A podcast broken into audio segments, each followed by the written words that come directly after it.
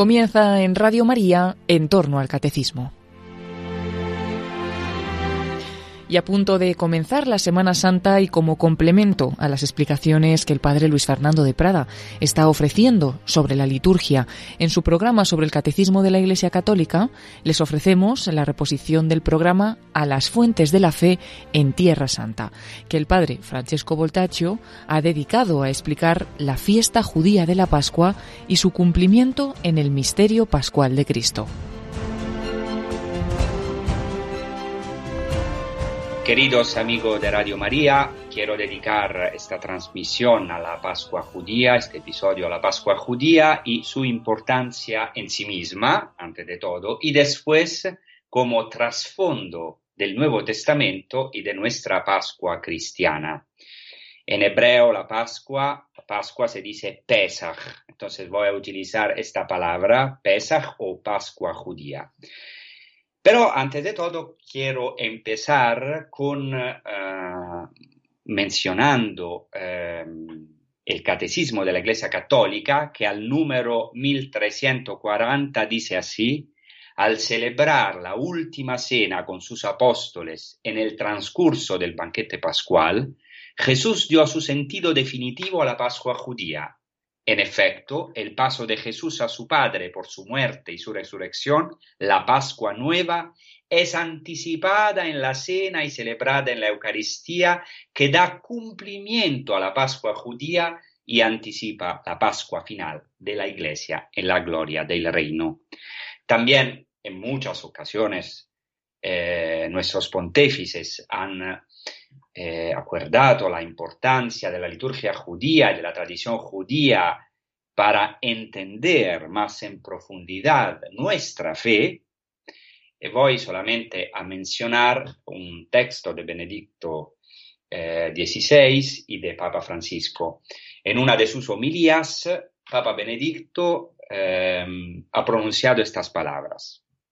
Con la celebración eucarística nos encontramos en aquella hora de Jesús, de la cual habla el Evangelio de San Juan, mediante la Eucaristía, esta hora suya se convierte en nuestra hora, su presencia en medio de nosotros. Junto con los discípulos, él celebró la cena pascual de Israel, el memorial de la acción liberadora de Dios que había guiado a Israel de la esclavitud a la libertad Jesús sigue los ritos de Israel, pronuncia sobre el pan la oración de alabanza y bendición.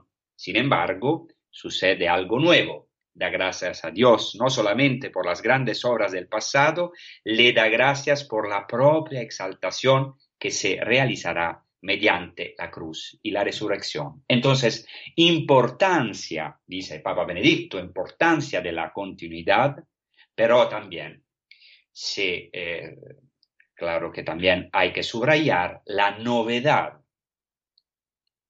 Y al final, como introducción a este episodio sobre la Pascua judía, quiero también mencionar el Papa Francisco, que escribió así en su prefacción a la Biblia de la Amistad, que es un comentario, el primer comentario en la historia eh, de judíos y cristianos juntos al Antiguo Testamento, así eh, evidenció Papa Francisco, es de vital importancia para los cristianos descubrir y promover el conocimiento de la tradición judía para lograr comprenderse más auténticamente a sí mismos. También el estudio de la Torá forma parte de la Torá, quiere decir de la ley del Pentateuco, también el estudio de la Torá forma parte de este compromiso fundamental.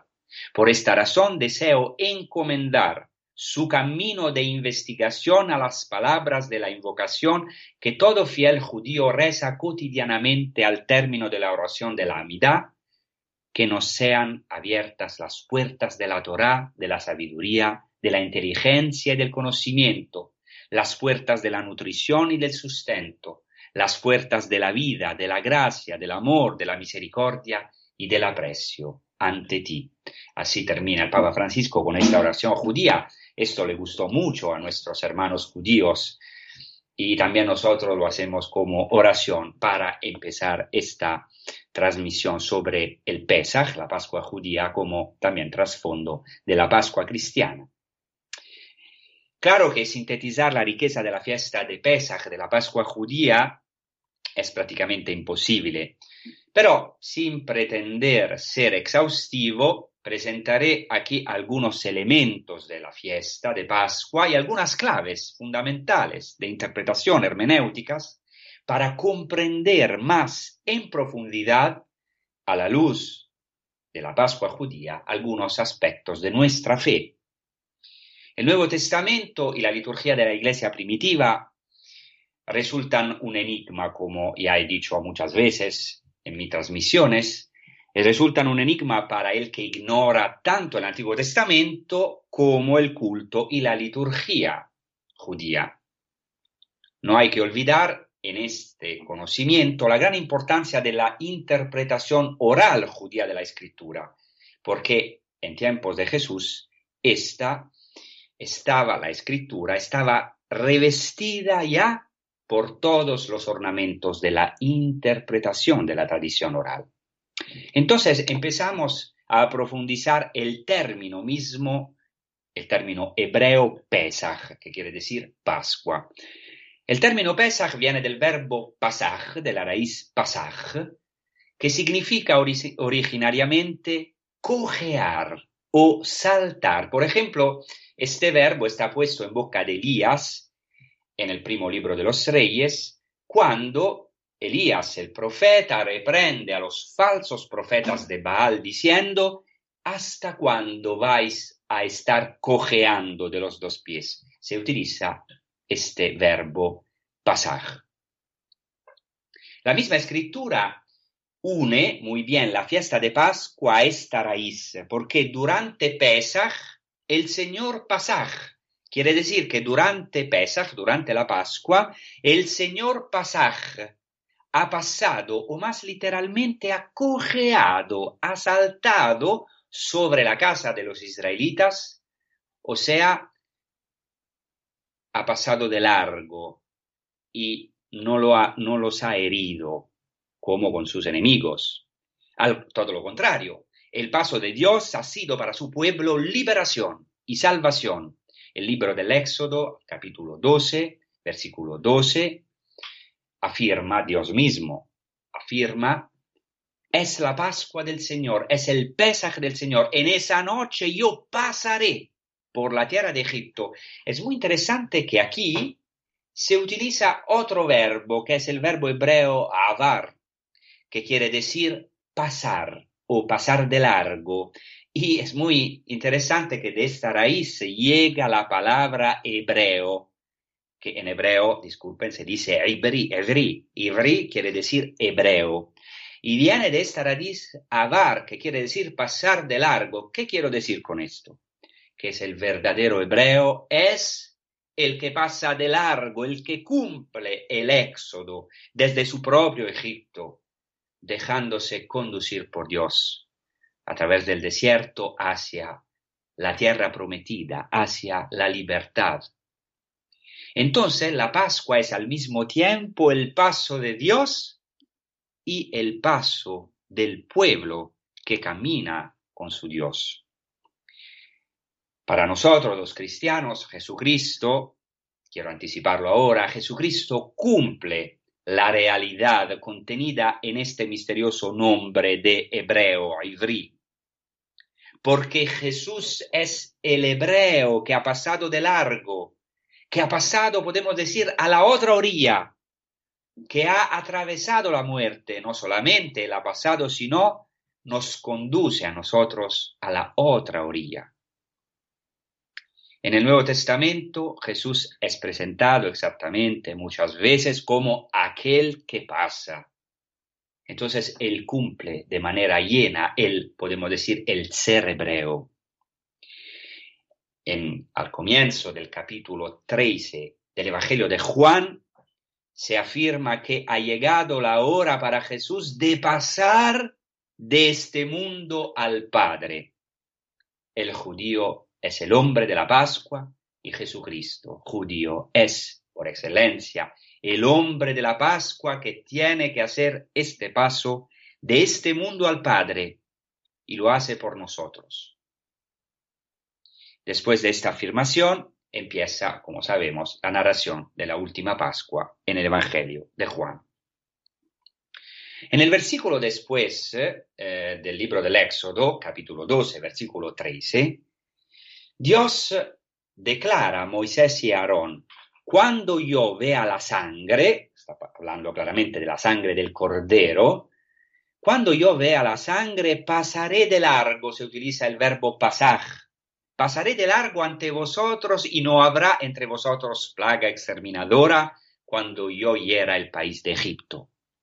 La Pascua, por tanto, es un acontecimiento totalmente dinámico y esto es de una importancia fundamental por todo lo que voy a decir en esta transmisión.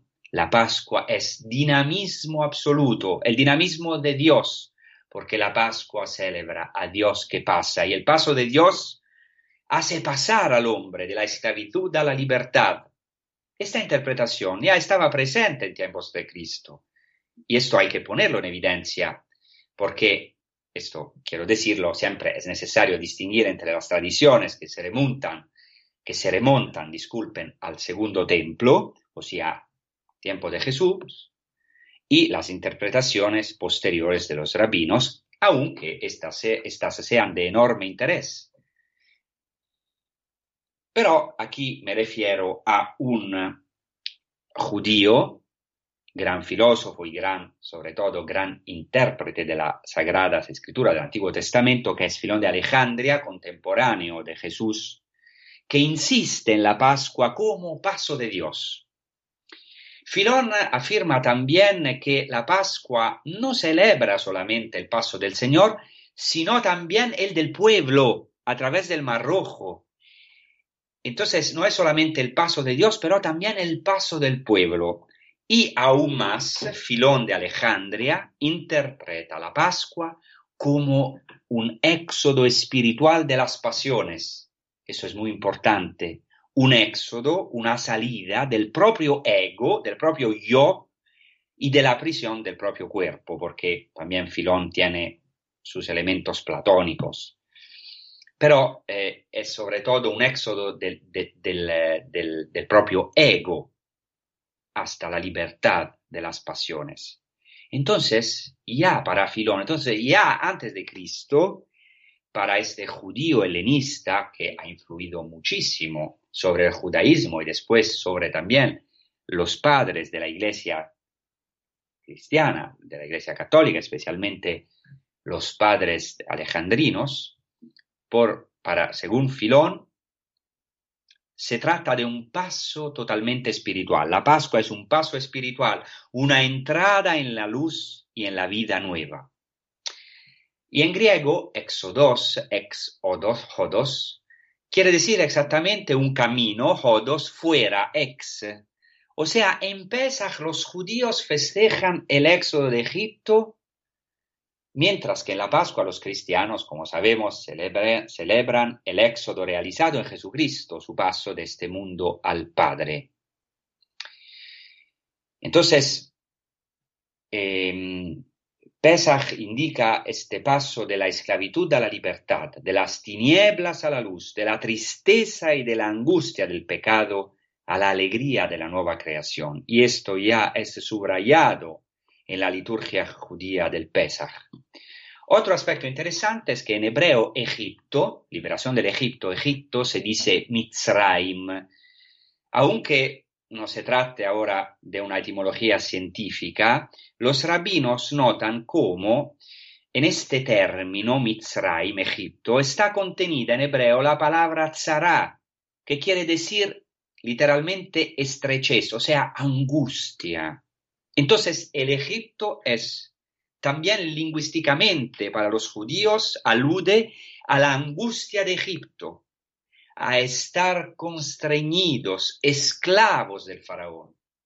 Dios saca a su pueblo de la opresión de Egipto y quiere conducirlo al espacio abierto de la libertad. En el acontecimiento del Éxodo, entonces Dios pasa y su paso tiene el poder de hacer pasar su pueblo al pueblo de ponerlo en un dinamismo, en un camino, de colocarlo en una nueva dimensión, abre a su pueblo la posibilidad de un camino hacia afuera, hacia la libertad y la tierra prometida. Bueno, ahora hacemos una breve pausa musical. Gracias.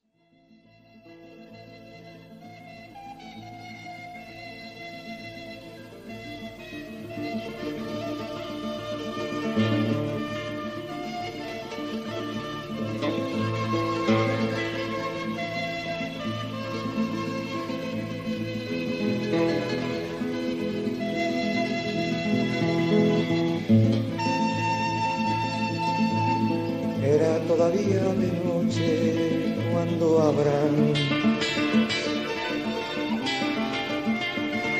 se disponía a su hijo. Los dos se miraban fijamente cuando le dijo su hijo Isaac, a quedar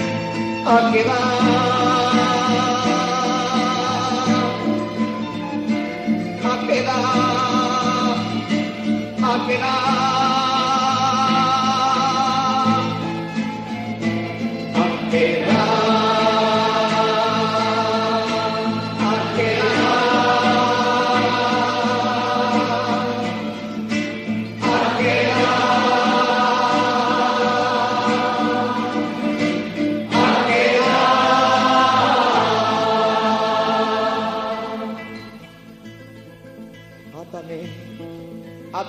quedar.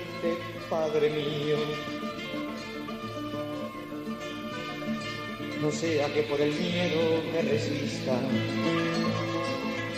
no sea válido tu sacrificio y los dos seamos rechazados. A quedar, a quedar, quedar.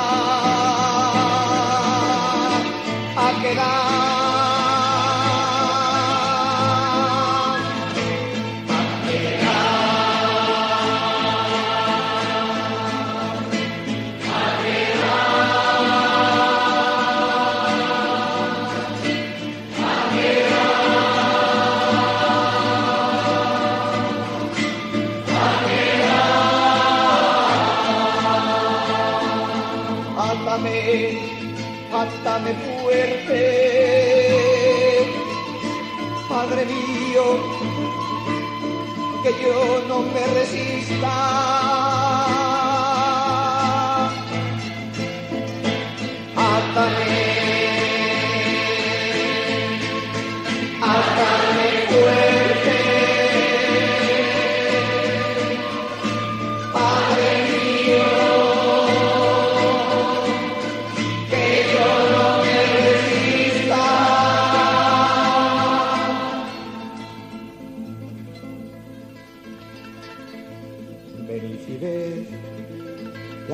Sobre la tierra.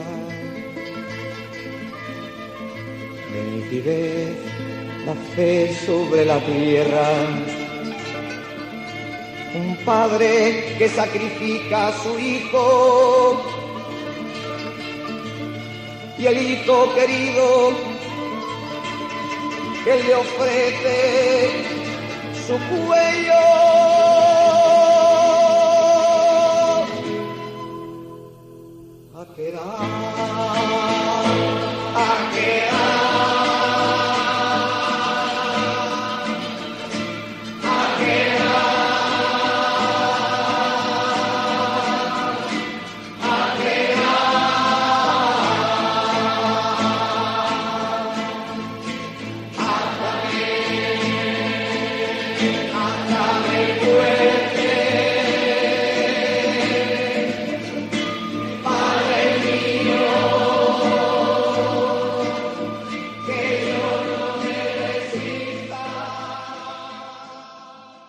Liturgia judía de la Cena Pascual denominada en hebreo Seder HaPesach, o sea, orden o ritual de Pascua, está contenida en la Haggadah, se llama Haggadah, Haggadah en hebreo quiere decir narración.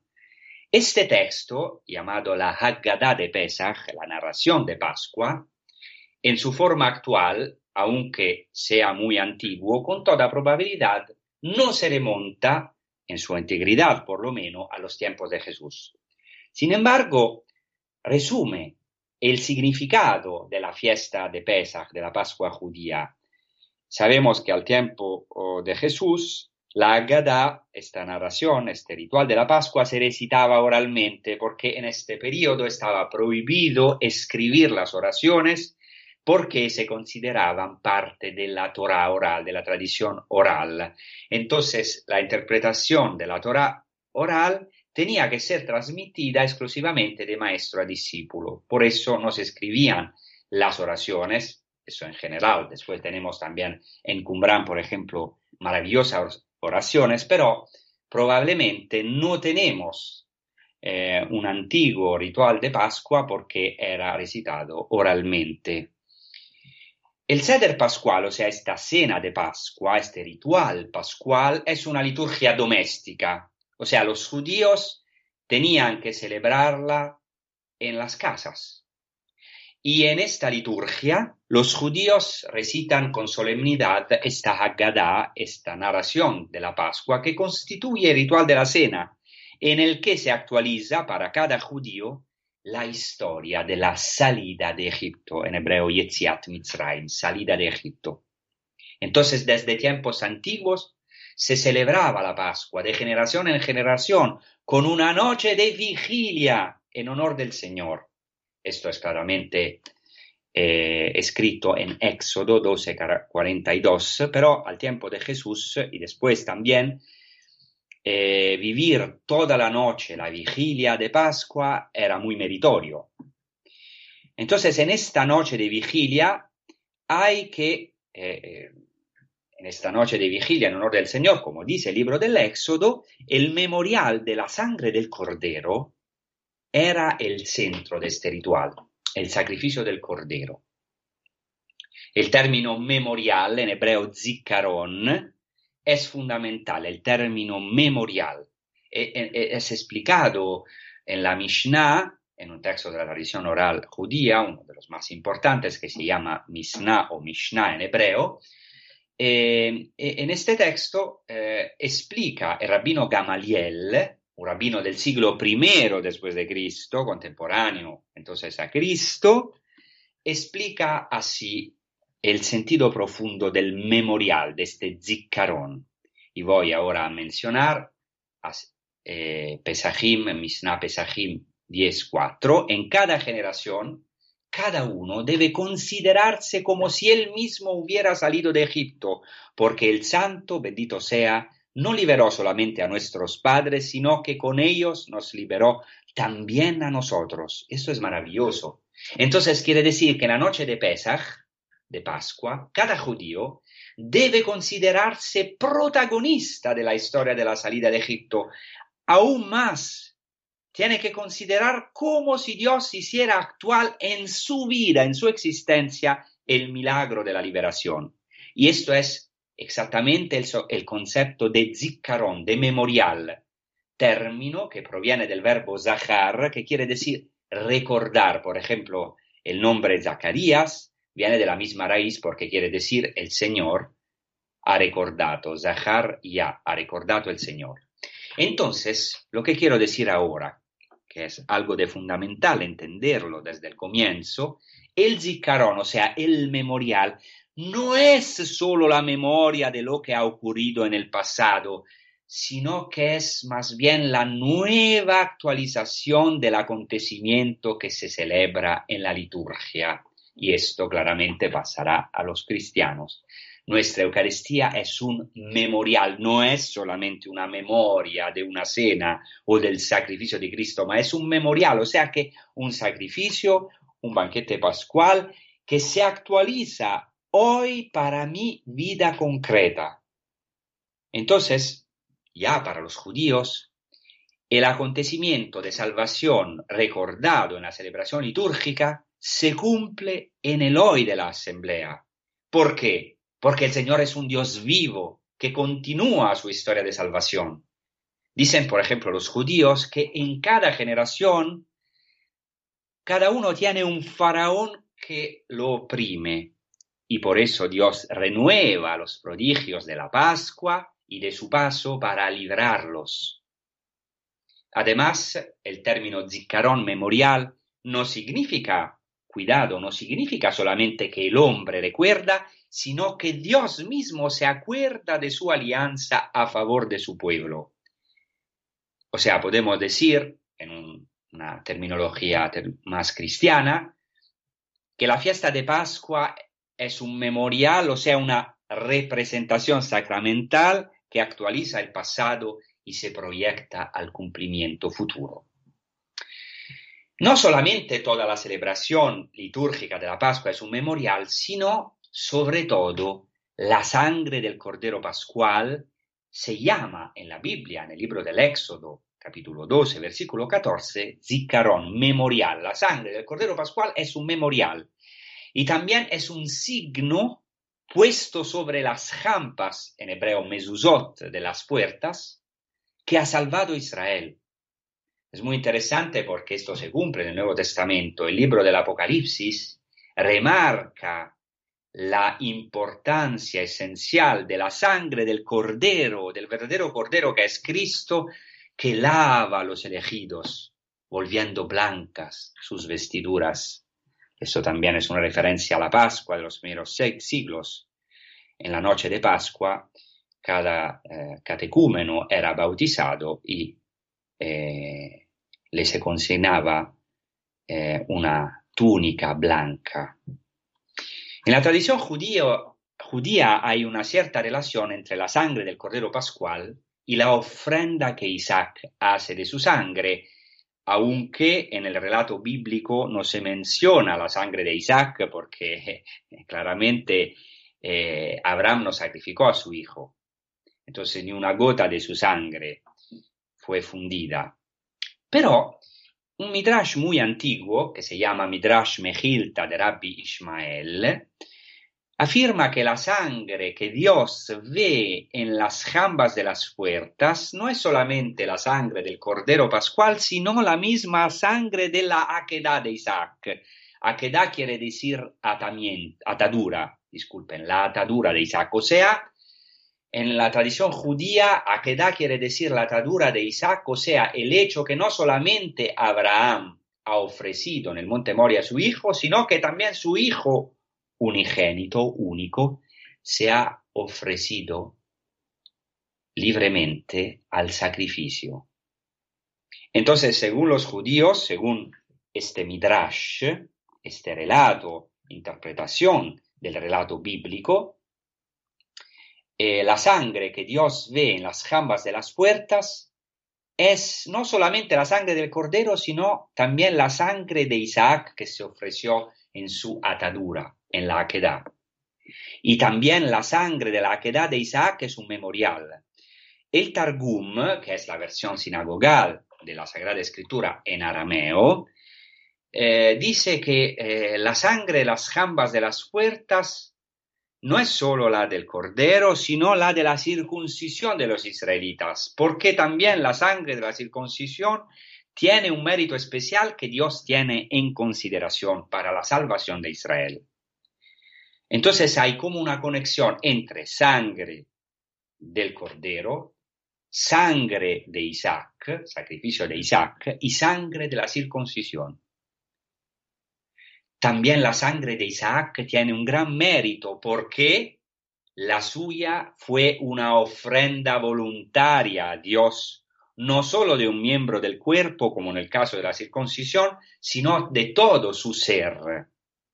Eso es muy importante porque según el Targum, y esta es una tradición muy antigua, que también el gran historiador Flavio Josefo, eh, contemporáneo prácticamente a Jesús, dice, eh, prácticamente eh, Isaac, cuando fue ofrecido en el Monte Moria, no era un niño pequeño, sino era ya un hombre adulto. según el Targum, tenía 37 años. Esto es muy interesante también en relación a Jesucristo.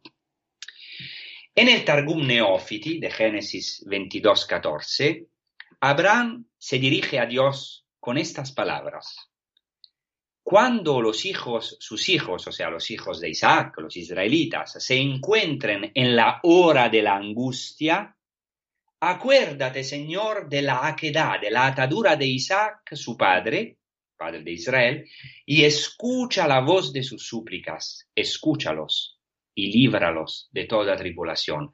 Según este texto, entonces la quedad de Isaac es un memorial, su sacrificio, su atadura es un memorial, porque gracias al mérito de su atadura y al hecho que Dios se acuerda de esta aquedad como memorial perenne, la salvación se hace actual para Israel, especialmente en la hora de la angustia. Entonces la Pascua es el memorial de la liberación de Egipto, pero también de la atadura de Isaac y de su liberación. Y también el memorial de la sangre del Cordero y de la sangre de Isaac. Esto es importante, después lo, explicaré más adelante porque según la tradición judía más, antigua, eh, este acontecimiento del sacrificio de Isaac o de la aquedad de Isaac em, ocurrió en, exactamente en el día de Pascua, el 14 de Nisan, y en el templo, porque según la Sagrada Escritura, el monte Moria es el monte del templo de, Jerusalén, el monte del futuro templo. Entonces, Isaac, hijo único, fue ofrecido y por Abraham y se ofreció a ser atado, a ser sacrificado, cuando, en el día de Pascua, el 14 de Nisan, y donde, en el monte Moria, o sea, en el templo de Jerusalén, de Jerusalén, él es el verdadero cordero y esto claramente es una prefiguración, como pueden entender, del, del sacrificio de nuestro Señor Jesucristo. Entonces, durante la última cena, Jesús ha dado un nuevo significado al cáliz pascual del vino, en relación a la sangre, que era ya un memorial en la que es un memorial en la Pascua judía, aunque hoy los judíos no sacrifican los corderos porque no tienen, después de la destrucción del templo, del 70 después de Cristo, no tienen templo. Entonces Jesucristo da un nuevo significado al cáliz pascual del vino que ya no significará solamente la alegría de la liberación y la entrada en la tierra prometida, sino que el vino se convierte, según sus palabras mismas, en su sangre, sangre de la alianza derramada por muchos para la remisión de los pecados, la nueva alianza en su sangre. Jesús entonces se refiere a la sangre del Cordero, tan importante en el ritual descrito en el Éxodo, pero se refiere también a la sangre de la alianza de la que se habla en Éxodo 24, cuando Moisés rocía al pueblo con la sangre de los sacrificios de comunión, diciendo, esta es la sangre de la alianza. Ahora, la sangre de Cristo, derramada por los hombres, es la sangre de la nueva y eterna alianza en virtud del cual el cristiano es introducido en el reino de los cielos. Este concepto de zicarón ha pasado a la liturgia cristiana, donde se actualizan para los clientes las maravillas realizadas en la historia de la salvación. El Señor hizo para nosotros maravillas y la Eucaristía es un memorial de estas maravillas de salvación. Es una explosión de gozo, de alegría, tiene que ser así una verdadera Pascua. Cuando Jesús instituye este sacramento en la última cena, pronuncia las siguientes palabras, haced esto en memoria de mí, que quiere decir como mi memorial, como mi ziccarón en hebreo. Entonces la Eucaristía, la Pascua de los cristianos, no es solamente una memoria de la cena del Señor, sino una actualización del misterio pascual de Cristo. En la Eucaristía, Jesucristo, presente realmente en su cuerpo y en su sangre, arrastra a los que creen en Él hacia su reino, cumplen ellos la liberación de la muerte, el misterio de su Pascua, que quiere decir pasión, muerte, resurrección, ascensión al cielo, al cielo y don, y don del Espíritu Santo. Entonces, en cada Eucaristía, el Señor hace Pascua con nosotros, nos hace pasar de la muerte, de nuestros sufrimientos, de la muerte, de nuestras angustias, a la libertad, al gozo, a la alegría del reino. ¿Quién nos separará del amor de Cristo entonces?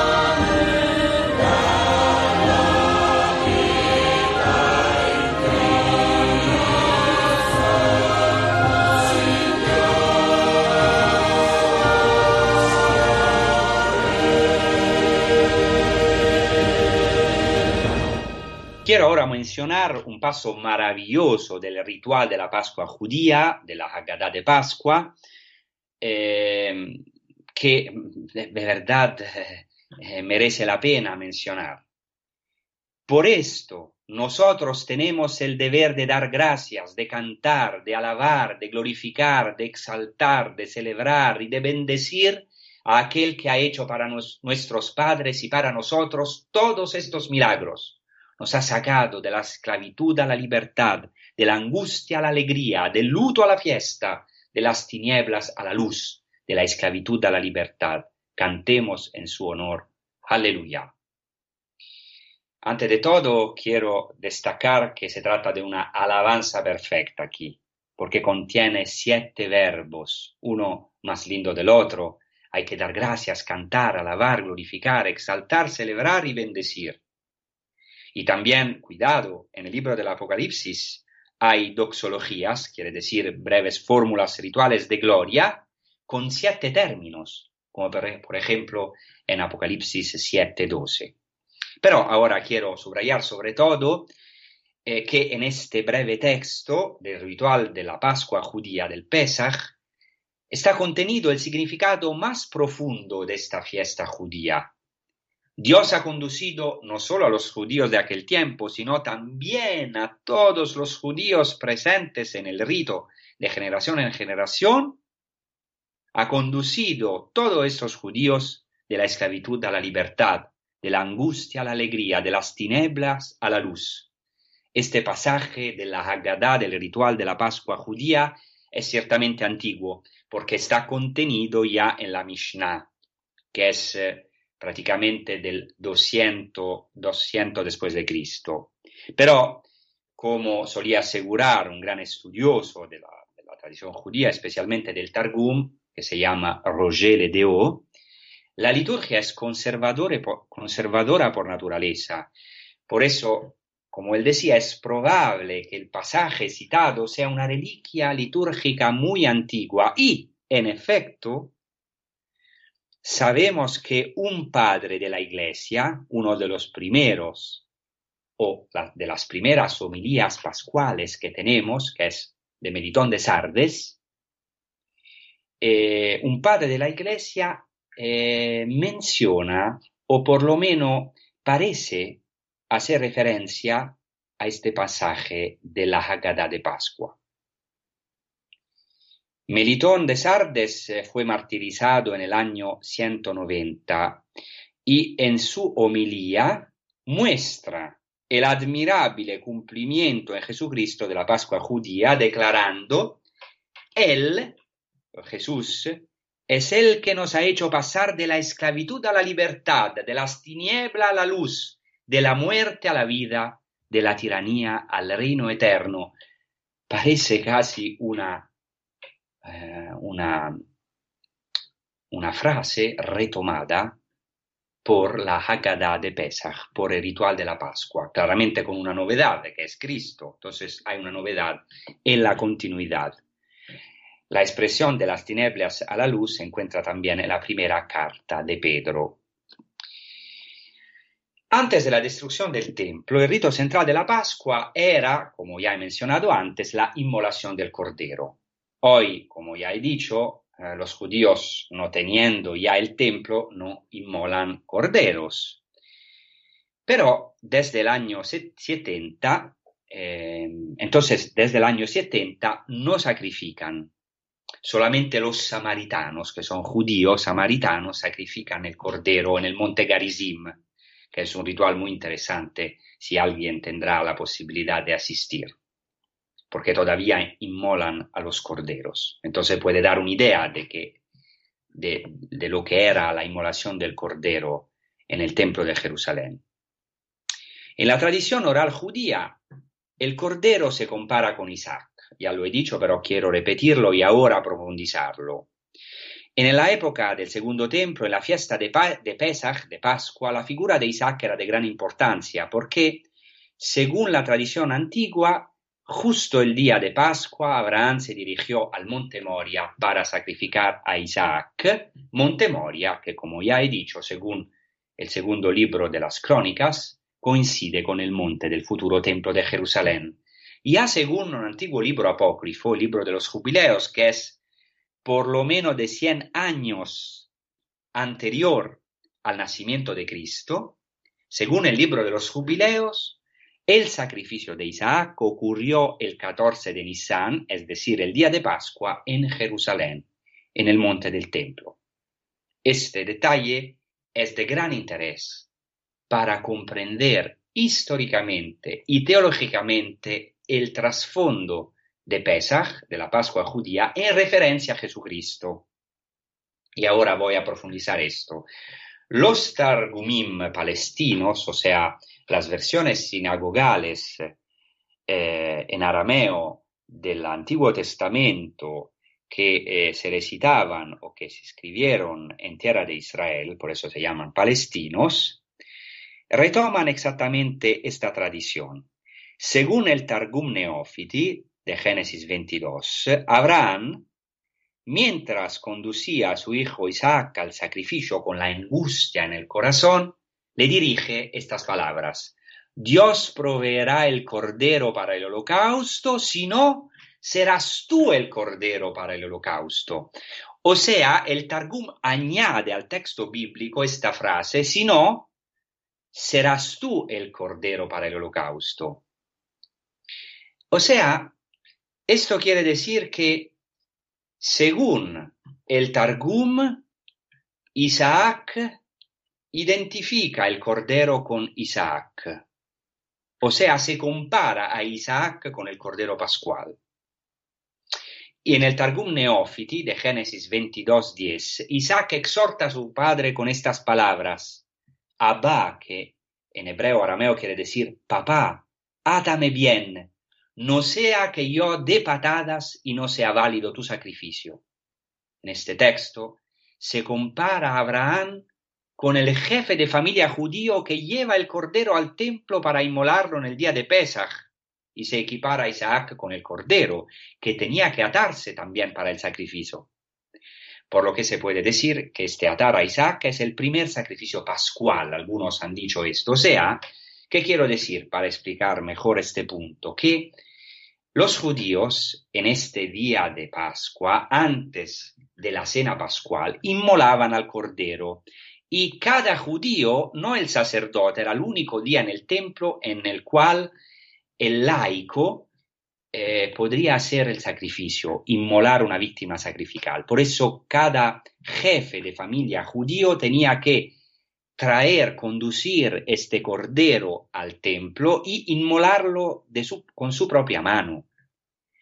Y entonces, como esta tradición del sacrificio de Isaac era tan importante al tiempo de Jesús, en los tiempos de Jesús, los judíos se identificaban con Abraham, que llevaba a su hijo para ser atado al monte del templo, porque también el cordero era atado.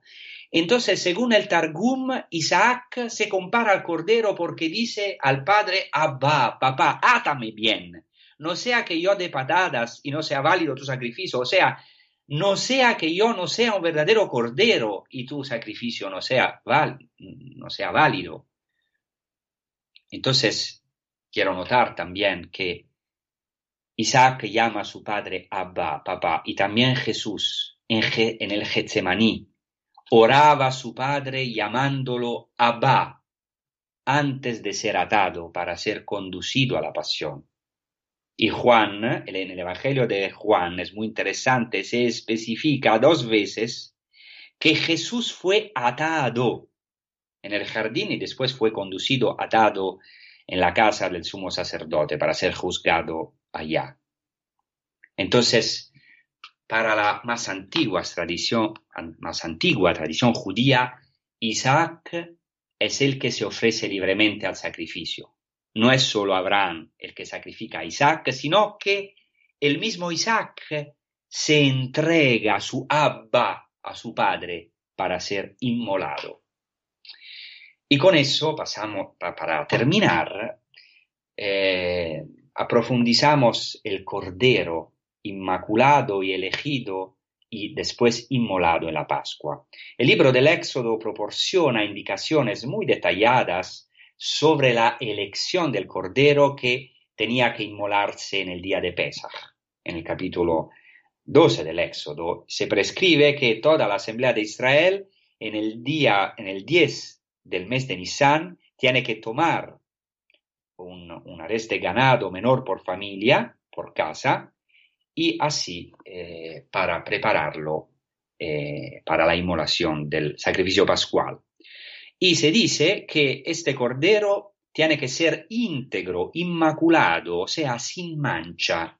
Se utiliza el término hebreo tamim, que quiere decir íntegro.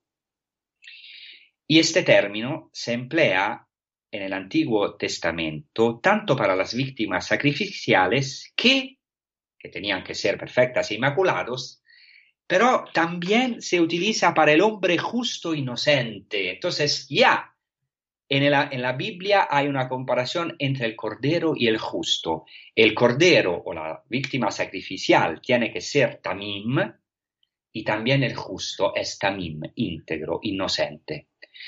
¿Por qué se inmolaba el cordero en la Pascua o en otras ocasiones? Porque La perfección del cordero radica en el hecho que es un animal manso, que no da patadas ni se revela ante el que lo inmola. Ahora ya he dicho que Isaac no era un niño cuando fue llevado al sacrificio por Abraham, sino que tenía 37 años o por lo menos era un hombre adulto. Y el Targum también subraya que Abraham e Isaac se dirigían al monte del templo con un corazón perfecto. La perfección de Isaac se debía a la intención de su corazón y a su ofrecimiento totalmente libre a la pasión. Esta tradición también ha pasado a los primeros cristianos.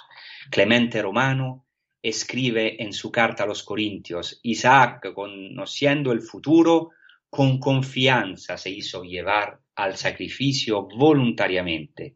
Entonces, según la tradición judía antigua, Isaac como era adulto, se ofreció espontáneamente y no forzado por su padre. Y también nosotros decimos de Cristo en cada celebración eucarística cuando iba a ser entregado a su pasión voluntariamente aceptada. Entonces, quiero terminar diciendo que esta es la maravilla de la Pascua. Jesucristo es el nuevo Isaac, podemos decir el verdadero Isaac, no que va a sustituir la antigua alianza, sino que va a cumplir toda la antigua alianza, también todas las tradiciones.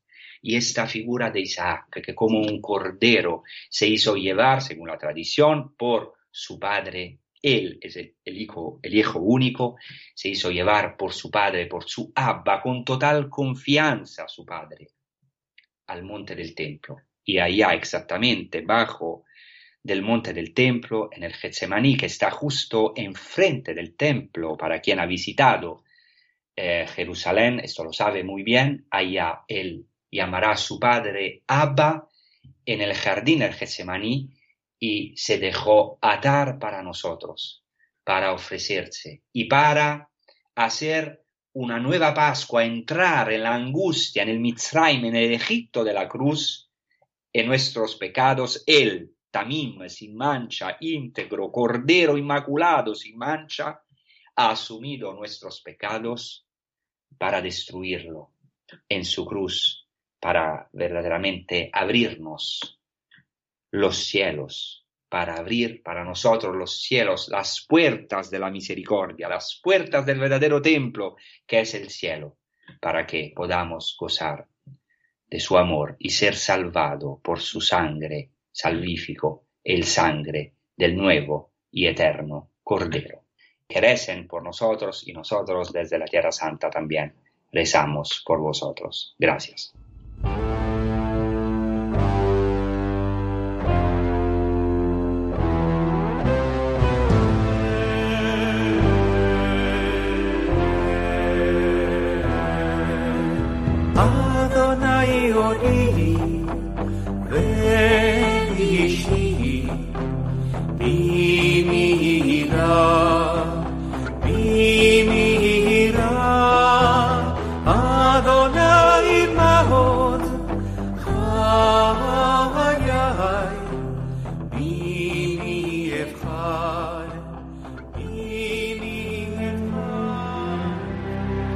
Así finaliza en Radio María el programa En torno al Catecismo. Y a punto de comenzar la Semana Santa y como complemento a las explicaciones sobre la liturgia que el Padre Luis Fernando de Prada está ofreciendo en su programa sobre el Catecismo de la Iglesia Católica, les hemos ofrecido la reposición de otro programa de Radio María, A las Fuentes de la Fe en Tierra Santa, en el que el Padre Francesco Voltaccio dedicó a explicar la fiesta judía de la Pascua y su cumplimiento en el misterio pascual de Cristo.